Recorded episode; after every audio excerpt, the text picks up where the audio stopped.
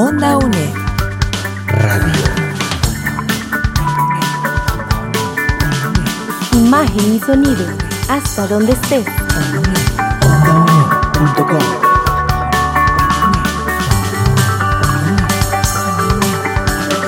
Un espacio de la Escuela de Ciencias Sociales y Humanidades de la UNED.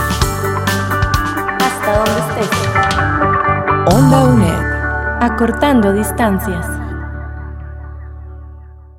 Hola, ¿qué tal? Bienvenidos una vez más a Onda UNED. Y hoy el protagonismo lo tiene el curso Historia Latinoamericana con perspectiva centroamericana. Este es el primero de cuatro programas en los que te estaremos acompañando. Y para conversar sobre justamente los grupos indígenas latinoamericanos, qué los caracterizan, cómo llegaron a América Latina, de dónde venían, por qué se asentaron en las diferentes partes del continente, tenemos al antropólogo Marino Mendoza que nos acompaña. Este es un programa de la Cátedra de Historia. Recuerda que este y los demás programas los puedes descargar en el sitio web ondaunet.com. También escucharnos a través de Spotify. Puedes seguirnos a través de las redes sociales de YouTube, Facebook, Instagram y Twitter como Onda UNED. Bienvenidos y bienvenidas y bienvenido profesor Marino Mendoza. Hablemos de una vez, porque el tiempo es corto, sobre los grupos indígenas latinoamericanos en general, cómo se pueden caracterizar. Bueno, un elemento común que ellos tienen es el tema eh, de la tierra, de que desde, desde el norte de América hasta allá, lo que es en la parte de Bering, Alaska, hasta Tierra del Fuego en Argentina, pues eh, entrevistando a diferentes grupos, lo que los identifica como denominador común entre todos es la, la tierra. Ellos pertenecen a la tierra. Pertenecen a la, tierra de Sudamérica, pertenecen a la tierra de las, del Caribe, del centro de América y del norte de América. Y mm, sí, eso es un elemento como, como, como, como un denominador de ellos. Pues sí, pues definitivamente el, vínculo con la tierra, por los sembradíos, por los asentamientos, fue fundamental, en, sobre todo las primeras épocas cuando llegan a América Latina. Así que es un tema interesante y te invitamos a que nos acompañes. Ahora, contanos de dónde venían, cómo y por qué se asentaron en las diferentes partes del continente.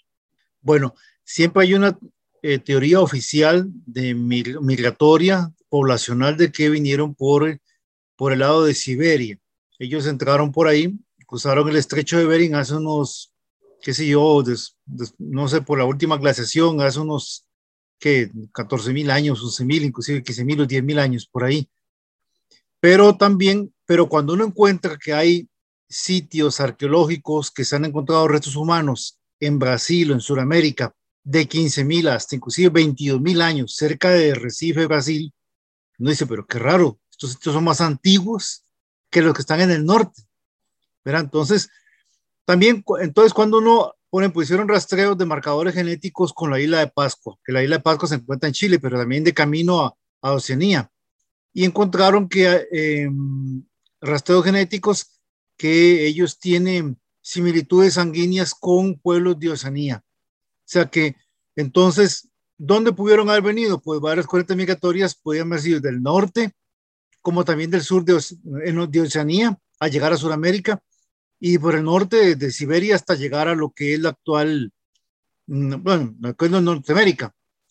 Eh, claro, que eran unos siberianos que tenían un rostro un poco más robusto, que eran diferentes a los actuales que están hoy en, en, en esa parte de Rusia, ¿verdad? Que son de, de, que tienen el ojo mongoloide, como achinado, se llama que dicen así, sino que tenía una, un aspecto mucho más robusto dentro de la cara. Esos son los que se dice que llegaron a, por el norte de América. Y esas son las dos corrientes migratorias importantes, ¿verdad?, de poblamiento de América, tanto del sur como del norte definitivamente que es un privilegio tener un antropólogo con nosotros para poder analizar este tema. A veces uno escucha hablar de los mayas, los incas y los aztecas, pero en el caso de las culturas precolombinas, esas fueron mucho más, muchos más eh, grupos étnicos. ¿Podría usted referirse a esas otras culturas, don Marino? Sí, claro, con, gusto. Bueno, más o menos anda como unos 50 millones la población de indígenas que tiene América Latina y el Caribe. O sea, lo que es de México hasta Tierra del Fuego y el Caribe. Y unas 400 grupos étnicos. Lo que quiere decir es que el, el, el, el indígena que, que, les, que le metieron un, un gentilicio genérico diciéndoles indios, porque al decir la palabra indio se silencia, se invisibiliza eh, toda esta diversidad étnica que estamos mencionando de 400 grupos étnicos. Al decir la palabra indio, ya no se dice Ona, ya no se dice Charrúa, ya no se dice Quechí de Guatemala, ya no se dice Quechua, ya no se dice Aymara, ya no se dice, por ejemplo, Ixil o Setzal, Sotzil, etcétera. Con decir la palabra indio, con eso queda solucionado. Entonces se, se tapa eh, por encima, como echarle tierra a toda la diversidad étnica que hay, ¿verdad? Porque pues cada grupo pues tiene su forma de ver el mundo, su gastronomía, su forma de vestirse, su forma de sembrar, su lingüística especial. Y bueno, más o menos, pues más de 400 grupos étnicos es lo que tiene este América, más o menos, América Latina, por lo menos América Latina, ¿verdad? Eso sin contar lo que es Norteamérica, ¿verdad? Que hay otro, hay otro poco más. Sin duda tenemos muchísimas mezclas y muchísimas raíces culturales indígenas en América Latina. Hablemos de las culturas clásicas. Cuando llegaron los españoles, eh, concretamente los mayas, los aztecas y los incas, ¿cuáles fueron sus aportes culturales más destacados y cómo fue ese encuentro? Eh, no voy a decir encuentro entre culturas, pero ese encuentro eh, con esta invasión española. Sí, que a uno le llaman también encontronazo. O, o también, también ese encuentro, porque fue un encuentro realmente donde pues una cultura foránea venía pues a ver qué sacaba. Entonces, claro, todavía los indígenas hasta la fecha todavía esto lo, lo resienten. Hay diferentes, hay discursos transatlánticos, una forma tiene de, yo he percibido hay una forma que tiene América Latina de ver a Europa y Europa de, de ver a América Latina. Bueno, pero volviendo a la pregunta que usted decía, bueno, eh, primero que es que llegaron a lo que es Tenochtitlan, o sea, el valle de, de la Triple Alianza, que estaba construido por Texcoco, por Tenochtitlan y Tacuba, me parece. Esos tres, que es lo que es hoy el valle, hoy México, de F, ¿verdad? Y ahí se encontraron, pues en el año de Secatl, así le llamaban los indígenas en ese calendario mexica, que la gente siempre les dice azteca, pero parece que el gentilicio correcto sería decirle mexicas. Entonces se encontraron en 1519 y ahí como dicen, este, pues impactaron y a partir de ahí hasta 1521 se dio, se dio la conquista final de Tenochtitlan, la, la caída, ¿verdad? Y este, ahí fue ese encuentro que sirvió como base para luego más adelante conquistar Perú. Perú más adelante. Ya lo de los mayas, es que ya los mayas, cuando ya los castellanos españoles llegaron acá, ya los mayas este, ya, ya habían colapsado, ya habían caído. De hecho, habían ruinas eh, de pirámides mayas que los mismos castellanos españoles las encontraron ya, ya en ruinas. Verán, aunque, aunque puede decir que el periodo postclásico maya va desde 1200 hasta el periodo de contacto, 1524 por ahí, ¿verdad?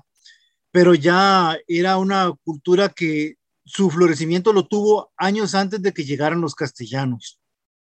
Este, bueno, estas culturas pues obviamente pues eran, tal como la mexica era muy bien organizada, eh, tenía una ciudad tan linda, Tenochtitlan, que decían que decían que era más linda que París, ajá. Tenía también canales de agua que, que sabían drenar el agua para que las aguas negras no apestaran. Por ejemplo, en la antigua Pompeya era como una cloaca completa, era algo, una, algo pestaba tremendamente porque no sabían cómo usar o tal vez no, no manejaban bien el tema de la, de la canalización de aguas negras como si lo usaban los mexicas. Entonces era una ciudad bastante limpia también, este, aparte de eso, también la de Tenochtitlan, ¿verdad? Eh, con una complejidad importante de organización, ¿verdad? Inclusive tenía un emperador y tenía un intercambio comercial también importante a diferentes partes de México. Eh, con esto se encontraron los castellanos y sorprendieron al ver el nivel de, de organización, ¿verdad? Y al nivel de belleza también de urbana que había. Y con Perú, pues eh, prácticamente también muy parecido el nivel de organización, ¿verdad? Que tenían los incas ahí también, que tenían también otro, otro, otro imperio. Si cambiamos de perspectiva y hablamos del caso de Centroamérica, ¿qué se puede decir de los grupos indígenas del pasado que habitaron estas tierras? ¿Cuáles legados nos han dejado?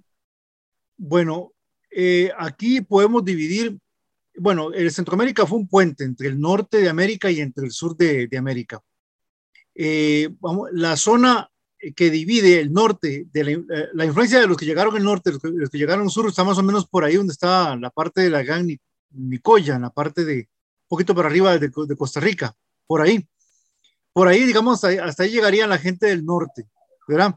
Y lo que son del sur, de, de esa Nicoya para abajo, todo lo que son los de, todos los que son de, de origen sudamericano, chipchoide, que la mayoría de grupos étnicos de Costa Rica pues tienen, es, tienen eh, origen chipchoide, o sea, de Sudamérica, de ahí es donde venimos. Entonces, el gran legado, pues, que vino fue de puente entre, entre, entre el sur y, y entre el norte.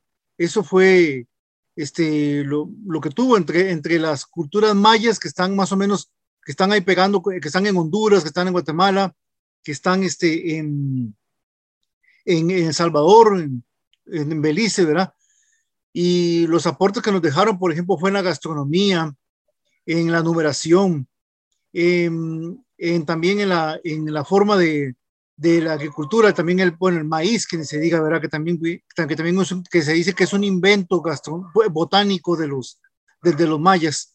Y de parte de Sudamérica, los aportes que nos dejaron fueron a, a través también de la agricultura, de los tubérculos, que los tomates, que la papa, etcétera. También la, las formas también de sembrar a nivel de escalonamiento, de las terrazas en, lugares en donde se encuentran este, en laderas. Eh, y también la, numeración también. Por ejemplo, los incas, ¿verdad? Que usaban también un, un, aspecto de nudos, este, también para numerar, este, ya sea de días hasta, hasta también las matemáticas simples de la vida cotidiana. Eh, son muchos los aportes que también este, que hemos recibido tanto del norte como del sur, ¿verdad? Donde podemos decir que Costa Rica ha sido como la mezcla entre las dos justamente ahí. Aquí es donde está, donde se, do, donde se da la, prácticamente la división entre el norte y el sur. Se sabe que a las personas indígenas les gustaba muchísimo mirar las estrellas. ¿Qué se puede decir de los aportes de los indígenas sobre el conocimiento astronómico, por ejemplo, en el tema de los calendarios? Bueno, es un calendario mucho más exacto. Se dice que el calendario, por ejemplo, maya, del cual más adelante lo copiaron los mexicas y lo perfeccionaron. Era un calendario que si acaso tenía cada cierta cantidad de años, no sé cuántos ahora en lo preciso, tenía un rango de incertidumbre de unos 3 minutos 46 segundos por ahí. Luego los mexicas lo agarraron, lo perfeccionaron, lo copiaron y lo dejaron en 46 segundos. Cuando el calendario gregoriano, que es el calendario que tenemos europeo, o bueno, el que tengamos, tenía un rango de incertidumbre cada, cada año, cada montón de años de una cantidad de tiempo grande, yo no sé si hablan hasta de horas, incluso. Eh, es un calendario biológico que va de acuerdo, más o menos, con, con, creo, que era, creo que era 13 meses, 13 meses de, de 28 días, me parece que era por ahí el calendario en maya. Entonces era un calendario que iba de acuerdo con las siembras, con las cosechas, con los partos de ciertos animales que ellos usaban, ¿verdad? También. Y claro, que se repetía cada, cada, cada, año, valga la redundancia, ¿verdad? Entonces era un calendario mucho más, sí, exacto, con, también comprendía también este, las constelaciones, eh, movimiento de los planetas, algo que deja impresionado a todo el mundo, ¿verdad? Tanto como la invención del cero en las matemáticas, algo parecido, que antes de que los europeos inventaran el cero, ya la concepción de la nada, asignándole una notación científica a un número, ya los mayas lo tenían, por ejemplo, ya bien este, eh, bien entendido en su cabeza. ¿no? Onda UNED. Acortando distancias.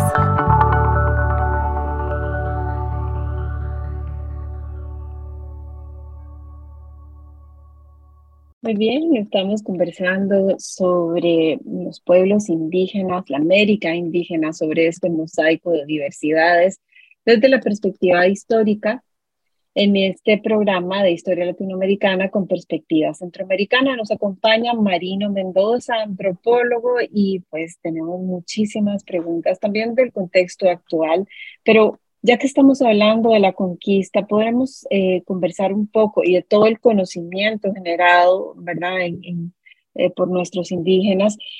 ¿Cómo se perdió este conocimiento con la conquista? ¿Cómo fue ese proceso como de adoctrinamiento, un proceso pues que se puede reconocer como violento? Bueno, claro, es que sí, se perdieron muchísimas cosas, se perdieron lenguas, se perdieron este, las cosmovisiones, por ejemplo, espiritual o religiosa, porque para muchos indígenas la cultura era el pilar religioso, las creencias. Entonces, si venía una cultura, en este caso como la evangelizadora, que muchas veces podríamos decir que en antropología el término evangelizador o misionero no existiría, sino genocidio, que sería matar una cultura o desplazar una cultura para imponer otra, y, eh, o que o la misión, no sé, eh, o misioneros serían genocida, entonces, claro, se trajeron, si traían abajo el pilar de las creencias espirituales, se traían abajo toda la cultura completa de aquel grupo étnico. Y también muchas lenguas pues, fueron, fueron perdiéndose poco a poco. Entonces, también se disociaron los sistemas de organización al, trazar cuadrantes o planeamientos urbanos de ciudades que tenían cuadrantes, tenían una plaza central en la iglesia, se traían a, a indígenas que vivían en lugares más alejados a concentrarlos en en ciudades ya hispánicas. Entonces, esto también les disociaba su forma de organización. Entonces, bueno, poco a poco, pues ya los indígenas fueron perdiendo terreno hasta, hasta la fecha, ¿verdad? Y muchas veces lo que queda de un indígena no es pero ni la caricatura ni el remedio de lo que fueron en el pasado, de qué pudieron haber sido. Nosotros vemos actualmente lo que vemos como casi como una parodia de los indígenas, porque realmente como ellos fueron en su estructura de organización, en sus creencias, en su espiritualidad, este, eh, eran otras completamente, eran otras. Hemos, se ha tratado de reconstruir eso, ¿verdad? Pero realmente sí, el impacto que tuvo dos mundos, ¿verdad? En este caso, uno que era colonizador, este, pues hasta la fecha eh, se ven los efectos. Sin duda, eh, América Latina, indígena, tiene demandas también para el cumplimiento mm, de los derechos, mm, ¿verdad? Un poco eh, todas esas necesidades de reconocimiento, de una normativa innovadora para la diversidad que reconozca las tierras, las creencias y todo el legado que nos han dejado. Es muy distinto en cada país. Me gustaría que se refiriera al caso costarricense. ¿Cuáles podrían ser algunos de los retos de nuestros pueblos indígenas en Costa Rica? Eh, también de cara a los violentos y cruentos asesinatos de los que hemos sido cómplices en, este momento histórico, aún en, este periodo de la historia, sigue la población indígena enfrentando esta violencia. Sí, bueno, uy, son muchos retos. Eh, lo principal es que, de acuerdo a las experiencias que tal vez uno ha tenido eh, en estas causas, es que los derechos que se dice que se van a defender en el papel sean cumplidos en la práctica, porque no muchas veces lo que está escrito en el papel se está cumpliendo. No, por no decir que no se cumple.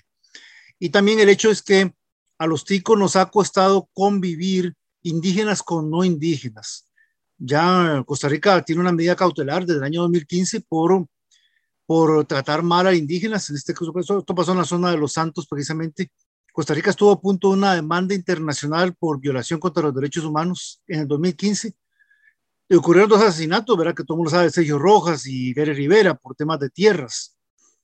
Pero han ocurrido otros casos en que, en que, en que esta paz que, que de, la que nos habla, de que, de que Costa Rica que hay paz y todo el asunto, parece que como que como que es aparente, como que no es tan así. A la hora de, de ahondar más en el asunto, pues uno se da cuenta de ciertas deficiencias que hay en la interculturalidad entre indígenas y indígenas. Hace poco vino un relator de Naciones Unidas y también se vio un poco impresionado de la situación indígena, relaciones indígenas y no indígenas que hay en Costa Rica, ¿verdad?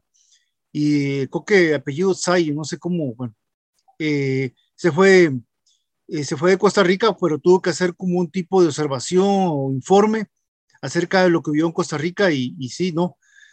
Por ejemplo, por decir un caso, ¿verdad? Los, he escuchado indígenas decir que tanto el Museo del Oro, el Museo del Jade, por ejemplo, este, pues obtienen ganancias por todos los visitantes que llegan ahí cada año, ¿verdad? Como solo, pero ahí todavía indígenas vivos, que los indígenas deberían recibir partes de esas ganancias, ¿verdad? Pero, pero no, que no, que, que no las reciben. Eso fue lo que escuché de parte de indígenas. Entonces, si todos los indígenas del país estuviesen muertos, todos, no sería ningún problema hablar de, cosas indígenas, porque los indígenas todos están muertos. Pero al haber indígenas vivos en esta sociedad actual, en este momento que vivimos, esto es como una piedra en el zapato para los, para los no indígenas actuales que, que tenemos que convivir con ellos, ¿verdad? Eh, me decía una profesora una vez algo que yo no, no, lo logré entender en el momento que me lo dijo, porque era un estudiante hasta años después, que un indígena solamente por el hecho de existir, por el hecho de estar vivo, ya es potencialmente subversivo.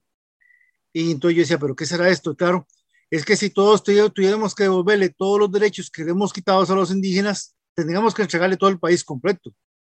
Entonces, las tierras, tenemos que entregarle los museos, eh, todo, eh, muchas, muchas cosas. Entonces, este, por eso la, la relación, se dan, se dan qué tipos de racismo, diría yo, racismo social, racismo institucional y racismo educativo incluso. Entonces, hay que hacer una revolución, un, un replanteamiento para, para pensar en una nueva Costa Rica que logre convivir eh, indígenas con indígenas, porque parece que este tema como que todavía guarda vacíos, todavía hay que trabajar todavía mucho. Para decir como, como conclusión es que lo que se escribe en el, porque está escrito en el papel, se cumple en la práctica, porque no, no muchas veces las leyes, legislaciones, este, convenios internacionales se están cumpliendo. Eso, es lo que, eso es lo que pasa, eso es lo que pasa ante la teoría y la práctica, hay una, hay una dicotomía. Pues definitivamente las demandas de los pueblos indígenas eh, deben ser reflejadas en la acción pública, ¿verdad? Eh, es, es, es, realmente vergonzoso que en el 2015 el relator especial sobre los derechos de los pueblos indígenas, que usted menciona, Francisco Said, que verdad que fue nombrado en el 2020, viniera a hacerle un llamado de atención a Costa Rica por el respeto a los derechos de las personas indígenas. Sin embargo, los medios de comunicación abordan poco este tema, ¿verdad? Y siempre se culpabiliza a la población indígena también. En el caso de los asesinatos, pues todavía no tenemos una respuesta de qué fue lo que ocurrió, pero sí podemos hablar de conflictos por la tenencia de las tierras, ¿verdad? Así que pues me gustaría que para cerrar este espacio hiciéramos una recapitulación de todos esos conocimientos, en medicina natural, en formas de sembrar, en cosmovisiones, calendarios en relación con la tierra que tienen eh, los indígenas costarricenses y que podemos saber sobre el análisis también desde la perspectiva arqueológica de eh, lo que también somos los costarricenses. Sí, bueno, por lo menos he notado que muchos de los, que somos indígenas tenemos un legado importante en lo que es la gastronomía. Mucho de lo que comemos también ha sido de parte de lo de los, parte del legado de los indígenas. Que ahí decimos, es que la comida que tenemos es autóctona nuestra, no, eh, ni tanto, también muchas son copias de los, de los indígenas, inclusive productos indígenas. También inclusive formas de, también de, de curar, también de curación. Aunque claro, una gran parte fueron disociadas obviamente por la colonización hispánica. Pero eh, de ahí, veando por la parte de sanguínea, ¿verdad? Que delegado que tenemos importante, más o menos eh, un 30% de la sangre indígena de un tico promedio, tica promedio, es de sangre indígena, que de esto hay una gran importante, de ese 30% hay una gran mayoría de, de carga genética o como llamarle, sí, huetar, huetar también. Entonces, eh, bueno, los ticos somos como que nos metieron en una olla con tres ingredientes que eran afrodescendiente, indígena y blanco, y ahí nos revolvieron y ahí salió el tico, ¿verdad? Pero esa parte de los indígenas más o menos sería como un, como un 30%. Este, y eh, tan, bueno, bueno, digamos, la parte religiosa es que la, la, lo que fueron la, la realismo mágico, las leyendas, muchos, de, bueno, de los cuentos que, de las tradiciones orales que también guardamos, pues también vienen de, también vienen de leyendas indígenas también. Eh, y también de lo que es la lingüística también este, costarricense, en el castellano lograron meterse muchos, muchos palabras indígenas, especialmente huetares, topónimos, epónimos hidrónimos, nombres de ríos, eh, que tienen que ver con el agua, nombres de lugares.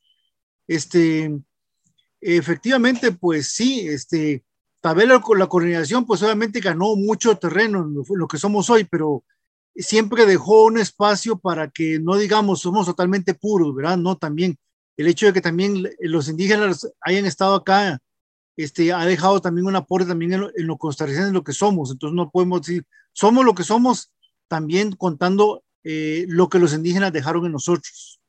Muchísimas gracias a nuestro invitado de hoy, el antropólogo Marino Mendoza. Y gracias a vos por escucharnos. No te perdás nuestra próxima emisión de estos programas que hemos preparado sobre historia latinoamericana con perspectiva centroamericana. Que estés muy bien. Un fuerte abrazo. Onda UNED.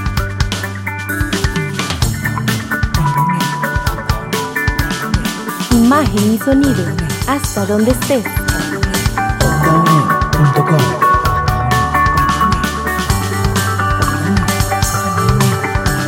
Busca nuestras producciones en ondaunet.com y seguinos en redes sociales. Hasta donde estés. Onda UNED. Acortando distancias.